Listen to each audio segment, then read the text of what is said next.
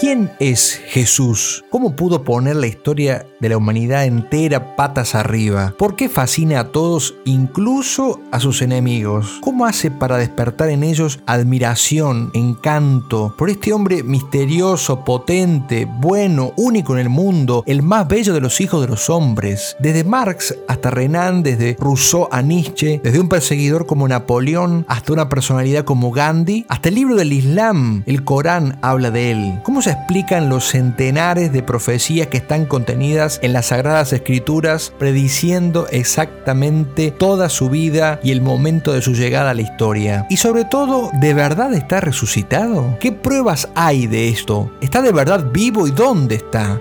De la mano del libro Investigación sobre Jesús del polémico y genial escritor italiano Antonio Socci, vamos a responder una por una todas estas preguntas hasta llegar al corazón del hombre que partió la historia en dos. Acompáñennos en este nuevo podcast de Leones de Dios. Quedan pocas almas grandes, pocas almas nobles. ¿Qué es un noble? preguntó alguien. Difícil de definir. Eso se siente, no se dice. Es un hombre de corazón, un hombre que tiene alma para sí y para otros. Son los que sienten el honor como la vida, en su conducta han puesto un estilo, los que por poseerse pueden darse. Son los que saben a cada instante las cosas por las cuales se debe morir, los capaces de dar cosas que nadie obliga y abstenerse de cosas que nadie prohíbe. Hace falta una nueva motivación épica que sea capaz de tocar a las nuevas generaciones, que inspire a muchas almas a amar más a Dios, que las lleve desde los pequeños sacrificios diarios hasta las cimas de la santidad. ¿Dónde encontrar esa inspiración? En los mejores libros de espiritualidad, en las hazañas de los héroes y los santos. Es necesario cubrir la brecha. Te invito a que recorramos juntos este camino. Este no es el podcast de los que son héroes hoy y santos ya. Es el de los que buscan inspiración para llegar a las cimas más altas. Bienvenidos a Leones de Dios.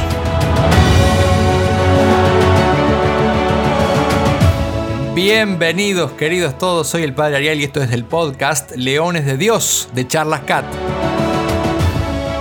Y hoy retomamos de nuevo nuestra serie de investigación sobre Jesús, este tema que nos resulta apasionante. Estamos muy contentos también porque cada día se suma más gente a estos podcasts. Como ustedes saben, tenemos este Leones de Dios y tenemos también el de Católicos y Creativos, que somos varios los que eh, grabamos así también, con temas muy variados y pronto va a haber más novedades porque seguimos eh, produciendo podcast para que ustedes puedan escucharlos y servirse de ellos en cualquier momento del día sin tener que estar ni siquiera con el teléfono en la mano mirándolo, simplemente escuchando, que es una de las grandes maneras de eh, hacer apostolado, de evangelizar, de transmitir eh, la fe y de transmitir y compartir un montón de conocimientos e ideas eh, en torno o afines a nuestra fe católica. Quiero agradecer especialmente también el feedback, la devolución o como quieran decirlo, los comentarios que nos llegan, que nos hacen llegar de aliento, de afecto. Muchos de ustedes también sabemos que comparten y difunden y eso es lo que en CAT llamamos un apostolado de la difusión de cosas buenas, eh, de cosas que pueden servirle a otras personas y es un muy buen apostolado, especialmente si difunden las cosas que hacemos nosotros. No, no, todo lo bueno que se reparte, todo lo bueno que se comparte, mejor dicho, es para bien de Dios, ¿no? Que Cristo sea conocido, que las almas sean ayudadas por otras a alcanzarlo, a alcanzar ese conocimiento eh, de unión y de amistad con el Señor. Vamos a retomar entonces, decíamos, agarren papel y lápiz de vuelta, porque vamos a volver a la investigación. No somos Sherlock Holmes, pero igualmente investigamos. Y hoy vamos a ver un tema que a Jesús mismo le gustaba mucho, porque vamos a ver... Vamos a ver precisamente cómo Jesús miraba a los niños. O sea, esa relación tan especial que Cristo, eh, podríamos decir así, eh, transformó de la relación de los hombres, del mundo de los adultos, para con los niños. Hay también un antes y un después en la historia de la humanidad, por eso decimos que Cristo puso todo patas arriba, respecto de la relación de nosotros los adultos para con los niños. Cristo también transformó radicalmente esto. Por supuesto, seguimos el libro de Antonio Sochi y su estrategia más habitual que es ver qué decían los enemigos de la iglesia. Y uno de los grandes enemigos y más conocidos es Friedrich Nietzsche. Es difícil de pronunciar. Bueno, un enemigo muy conocido, ateo, militante, que sin embargo, como pasa mucho, y esto es lo, admirable del ser humano, ¿no? Como eh, a veces atacando algo o eh, queriendo atacarlo, en realidad muchas veces dice verdades, muchas veces queriendo hacer un daño, hace un bien. Lo que pasó con la historia de Cristo en la cruz, queriéndolo matar al Señor, se produjo en realidad nada más y nada menos que la redención del mundo, ¿no? Sochi comienza con la pregunta de cómo y por qué Jesús se las arregló para poner eh, patas arriba la historia de una manera única y de una manera radical. Y claro, dice que nosotros siempre respondemos con su poder divino, con su gran poder. Pero dice, veamos qué dicen los enemigos de Cristo, porque a veces algunas cosas las ven más claras ellos. Y ahí cita entonces sí a Friedrich Nietzsche, y dice así, Dios en la cruz. Seguimos sin comprender el mundo aterrador de pensamientos que se esconde en este símbolo. Todo lo que sufre, todo lo que cuelga de la cruz, es divino. Todos estamos colgados de la cruz, por tanto somos divinos. Bueno, esto que puede sonar un poco poético es lo que va a tomar Sochi como explicación de este fenómeno de cómo Cristo puso el mundo entero patas arriba. O sea, vamos a, quedarnos con esa última frase. Todos estamos colgados de la cruz, de alguna manera todos somos parte de ese sufrimiento, por tanto todos somos, eh, somos divinos, ¿no?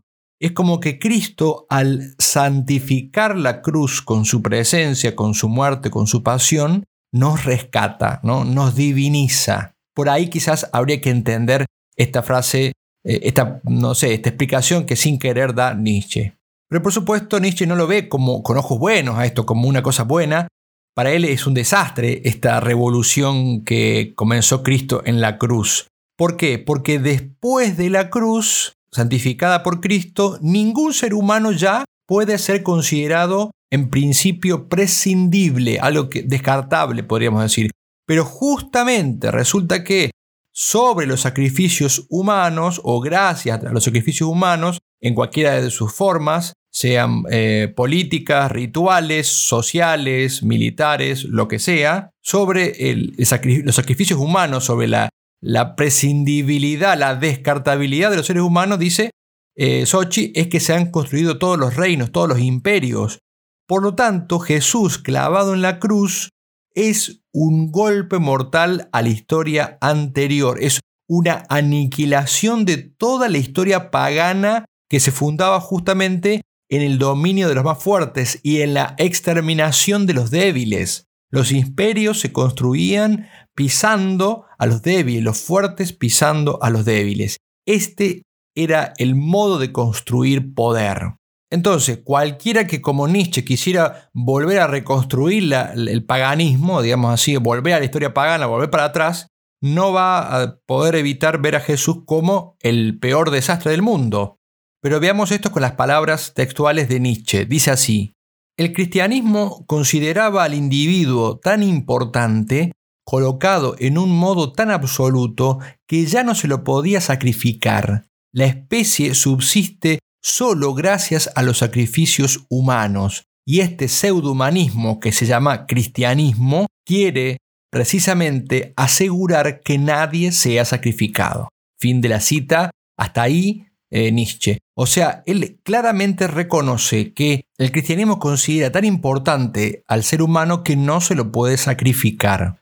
Sochi recuerdo una vez más que, claro, nosotros siempre consideramos como algo normal, natural, los derechos del ser humano. Ahora nos parece obvio que el ser humano no puede ser propiedad de nadie, pero dice, esto no fue siempre así, sino que lo normal era exactamente todo lo contrario. Y acá cita a un filósofo, entre comillas, australiano, Peter Singer, que es una especie de estudioso de la bioética, o sea, la, ética a partir de la biología, podríamos decir, famoso por querer despegarse completamente de la herencia judeo-cristiana. Y este Peter Singer dice que justamente nuestras actitudes actuales se remontan al auge del cristianismo. Para tener un poco de contexto y de paso conocer las filosofías predominantes, porque esto es lo que se viene, ¿eh? esto es lo que se viene. Singer no considera, por ejemplo, que el ser humano sea equivalente a persona. Ser humano no es igual a persona. Y él piensa que la vida, o afirma que la vida empieza en un sentido moralmente significativo cuando existe conciencia de la propia existencia. Ahora, esa conciencia, por ejemplo, la puede tener cualquier animal eh, y puede no tenerla el ser humano. Y puede no el ser, humano, por ejemplo, por eh, demencia senil, por ser un feto, por ser un niño pequeño, todavía inconsciente de su existencia, etcétera, una persona que, no sé, enferma mental, lo que sea. Y entonces no es persona para Singer. ¿Y esto qué quiere decir? Que podemos prescindir de ellos, ¿eh? dicho de un modo elegante para no decir eliminarlos. Y por el contrario, cualquier animal que tenga conciencia de su existencia, mono, rata, lo que sea, sí debería o podría ser considerado persona y se le podrían adjudicar eh, los derechos propios de un ser humano, que nosotros llamamos derechos humanos, bueno, esto se le podría quitar al ser humano eh, en condición vulnerable, como estos que hemos dicho, y asignársele a cualquier otro animal. Aunque parezca muy loco, esto es lo que se viene, queridísimos. ¿Y por qué se viene? Porque nos apartamos de Cristo y de su concepto de persona humana. Por esto, Sochi insiste en que es recién a partir del paso de Jesús sobre esta tierra que estas cosas cambian. Y para el que dice, no, padre, está exagerando, bueno, vamos a leer a Peter Singer. El que no me crea, googlee Peter Singer y va a encontrar cómo este, entre comillas, pensador o filósofo, entre comillas, ha impactado tanto hoy en la eh, antropología, o sea, la visión sobre el ser humano. Escuchen lo que dice textualmente Peter Singer. Dice, de hecho, si nos remontamos a los orígenes de la civilización occidental, a la época de los griegos y romanos, encontramos que pertenecer a la especie Homo sapiens no era suficiente para garantizar la protección de la vida. O sea, ¿escucharon? O sea que en el mundo griego romano, época del derecho y de la filosofía, pertenecer a la especie humana no era, dice, suficiente para garantizar la protección de la vida. No se respetaba, sigue diciendo Singer, no se respetaba la vida de los esclavos, por ejemplo, ni de otros, entre comillas, bárbaros. E incluso entre los propios griegos y romanos, los bebés no tenían un derecho automático a la vida. ¿Escucharon? Los bebés no tenían un derecho automático a la vida. Los bebés de forma, deformes eran matados exponiéndolos a la intemperie en la cima de una colina. Sigue diciendo, Platón y Aristóteles, dos genios filósofos, agrego yo, pensa, eh, aún estos genios de la filosofía griega pensaron que el Estado debería imponer la matanza de bebés deformes. O sea que todavía debía ser una cosa eh, que debía ocuparse el Estado. Los célebres códigos legislativos atribuidos a Licurgo y Solón contenían, dice, disposiciones similares. Bueno, hasta ahí Peter Singer. Y si todavía nos quedan dudas si esto es así realmente, vamos a ver otras, eh, otros autores que afirman exactamente lo mismo. Y pone de ejemplo a otro intelectual eh, importante como Richard Rorty, que es, según Sochi, símbolo del neopragmatismo estadounidense. Y bueno, Rorty dice así, si uno mira a un niño como un ser humano, a pesar de la falta de relaciones sociales y culturales elementales, esto se debe únicamente a la influencia de la tradición judeo-cristiana y a su concepción específica de persona humana. Sochi es claro en esto, dice que es con Jesús que los niños se vuelven personas. Y es evidente cómo Jesús los ha mirado con una ternura especial eh, y los ha protegido de una manera muy especial como vamos a ver a continuación.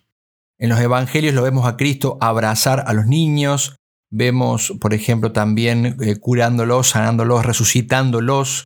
Por ejemplo, en esa escena de la niña muerta que, que estaba llorando su madre, cuando él ingresa, que la toma de la mano y le dice talitacum. Eh, talitacum significa literalmente, miren qué bello, corderito, levántate. Esta es la frase que le dice Cristo cuando toma del niño eh, muerto la mano. Corderito, levántate. Y fíjense cómo eh, después es muy atento Cristo siempre y le recomienda a la madre darle de comer a la niña.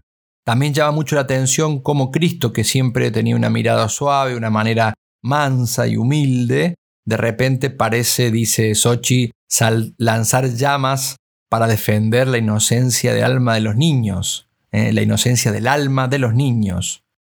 Y fíjense que tal vez no sea la frase más fuerte del Evangelio, esta de raza de víboras, dicha a los fariseos u otras como sepulcros blanqueados, hipócritas, sino que la más terrible justamente tiene que ver con el escándalo de un niño. Dice, más le valdría a que escandalice a uno solo de estos pequeños que le colgaran una piedra de molino al cuello y lo arrojaran al fondo del mar. ¿Mm? Fíjense, no hay otra frase tan dura en el Evangelio como esta, y es dicha justamente en el contexto de escandalizar a un niño.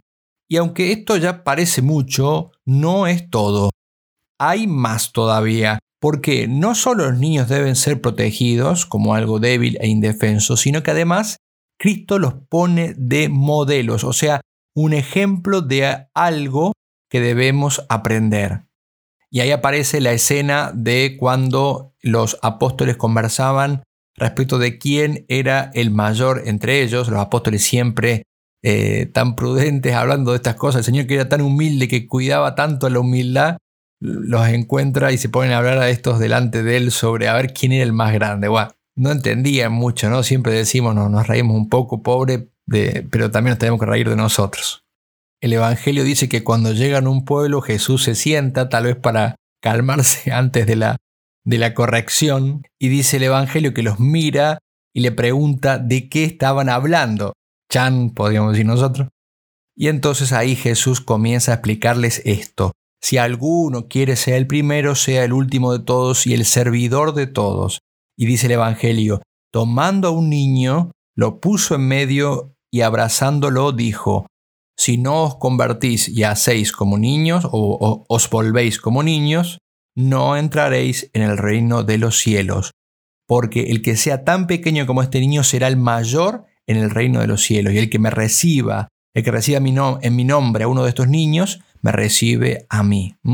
Clarísimo, clarísimo la importancia y el valor que le estaba dando. Hay que hacerse niños para entrar al reino de los cielos.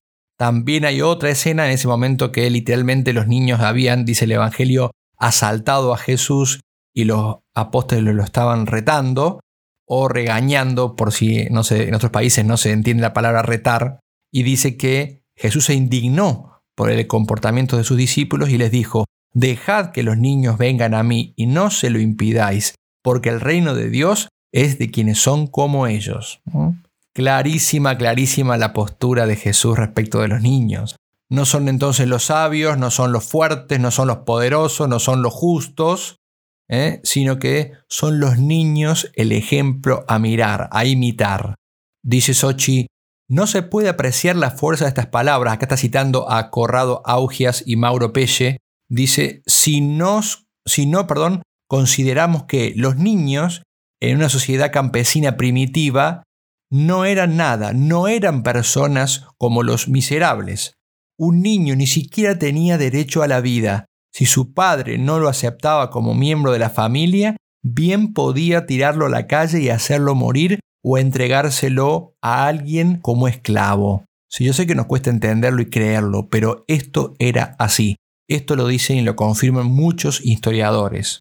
Este era el mundo antes de Jesús. Niños, pobres, eh, mujeres, ancianos, esclavos, las personas consideradas de mala vida, los pecadores, los enfermos, los lisiados, los deformes, todos eran cosas o desperdicios o seres de menor valor y por tanto despreciados. Para Jesús, todos estos son justamente las criaturas más importantes, aquellas a las que Él va a dirigir especialmente su amor y su cuidado. Y va a decir que incluso son estas, entre las cuales estaban las personas de mala vida, como los prostitutos publicanos, los que aventajan a quienes se sienten fuertes, justos e importantes. Mm. Esto es poner el mundo patas arriba.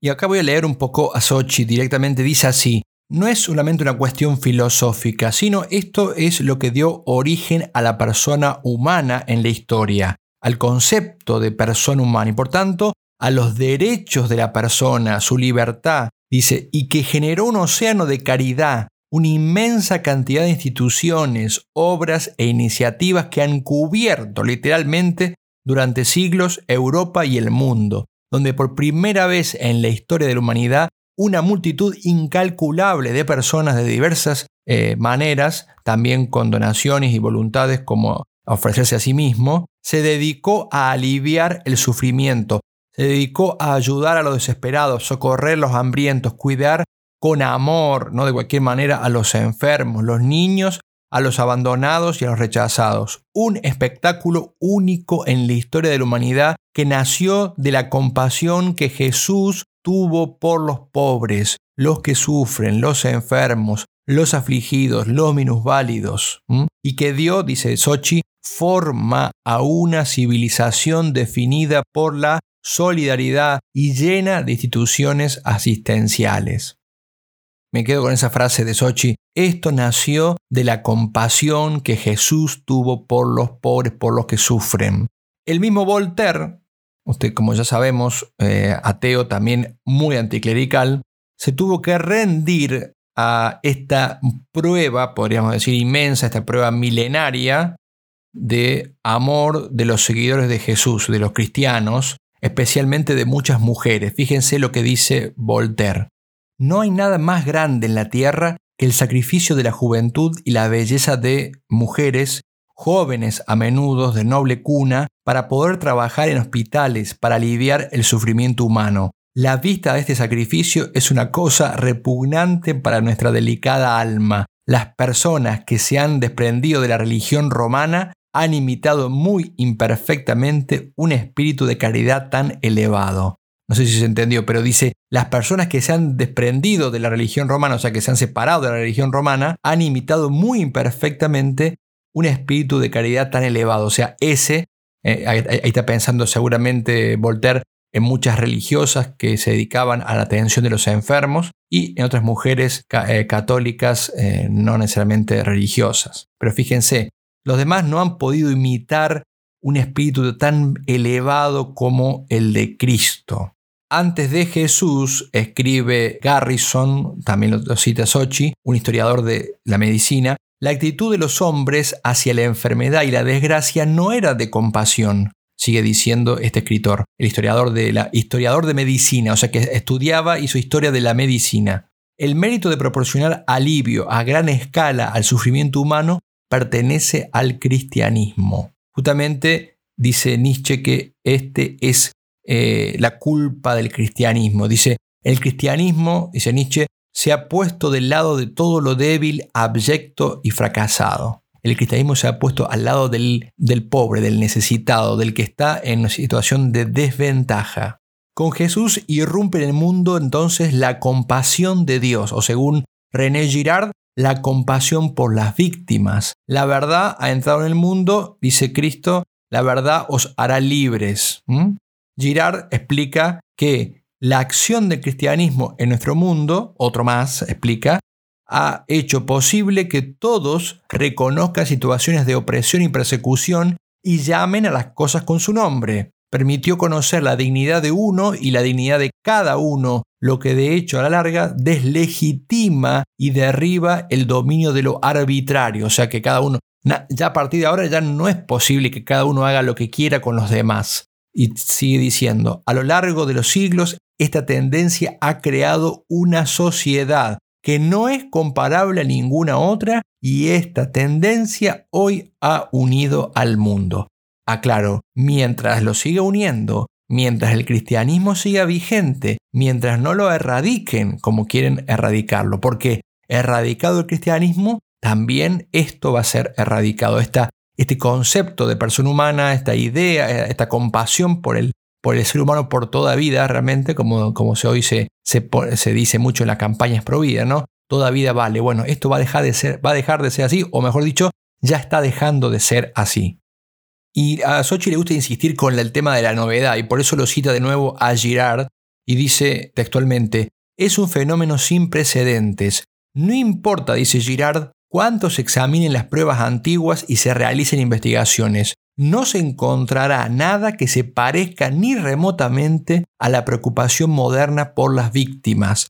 Ni la China de los mandarines, ni el Japón de los samuráis, ni las Indias, ni las civilizaciones precolombinas, ni Grecia, ni la Roma de la República o del Imperio se preocuparon en lo más mínimo por las víctimas que, con manos generosas, sacrificaban a sus dioses, al honor de la patria, a la ambición de los grandes o pequeños conquistadores. Y fíjense esta frase de Girard que es muy representativa de la era moderna ¿no? y de lo, de lo que se viene en el postcristianismo, si es que esto ocurre. ¿no? Dice, a estas alturas, para escapar verdaderamente del cristianismo, nuestro mundo tendría que renunciar por completo a la sensibilidad hacia las víctimas, y esto es justamente lo que entendieron Nietzsche y el nazismo. Sochi después recuerda esta frase de Jesús que dice, yo he vencido al mundo.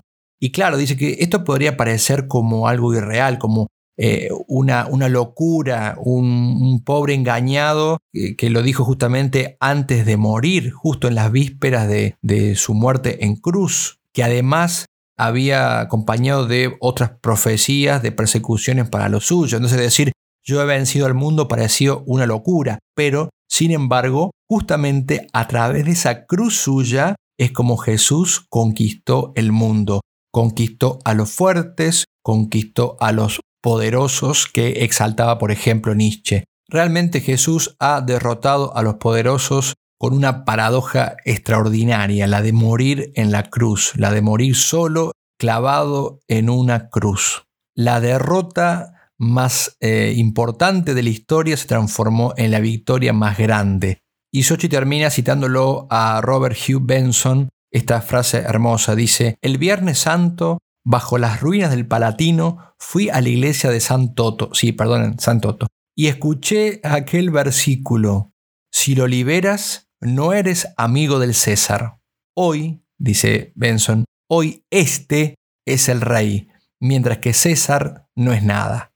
Bueno, queridos amigos, con San Toto y esta historia que nos abre los ojos, que nos abre los ojos sobre algo que siempre hemos pensado que era así, Siempre hemos vivido pensando que el valor del hombre, de la vida humana y de todo esto era algo natural, algo lógico. Nos asombra hoy este afán de, querer destruir al hombre por, a, través, a través del aborto y de tantas otras maneras. Pero no nos tiene que extrañar. ¿Por qué? Porque sacándolo a Cristo como se lo ha sacado de la sociedad, con él se van ese hermoso concepto de persona humana, esa dignidad intocable, ese ser que debe ser protegido, todo eso se pierde. Es lógico que se pierda porque eso es de Cristo, esa es una enseñanza de Cristo y cuando nos apartamos de Él todo esto se cae. Bueno, hasta aquí llegamos entonces hoy. Me despido con un gran, gran, gran abrazo, agradeciendo una vez más el que escuchen estos podcasts, que se sirvan de este trabajo que hacemos para ustedes, porque lo hacemos para ustedes. No es para nadie más que para ustedes por amor a Dios, por amor a las almas de todos ustedes, para que puedan conocerlo un poco más al Señor y amarlo más. Si, hacen, si crece un poquito más su amor por, por el Señor, especialmente por nuestro Señor Jesucristo, estaremos sumamente recompensados. De todos modos, si quieren recompensarnos con un me gusta, un reenvío y un seguimiento y todas estas cosas que se hacen en las redes sociales, se lo vamos a agradecer porque también es una gran ayuda para poder llegar a otros más que también quizás lo necesiten. Gracias por estar ahí, gracias por acompañarnos. Nos despedimos hasta la próxima semana. Chao, que Dios los bendiga.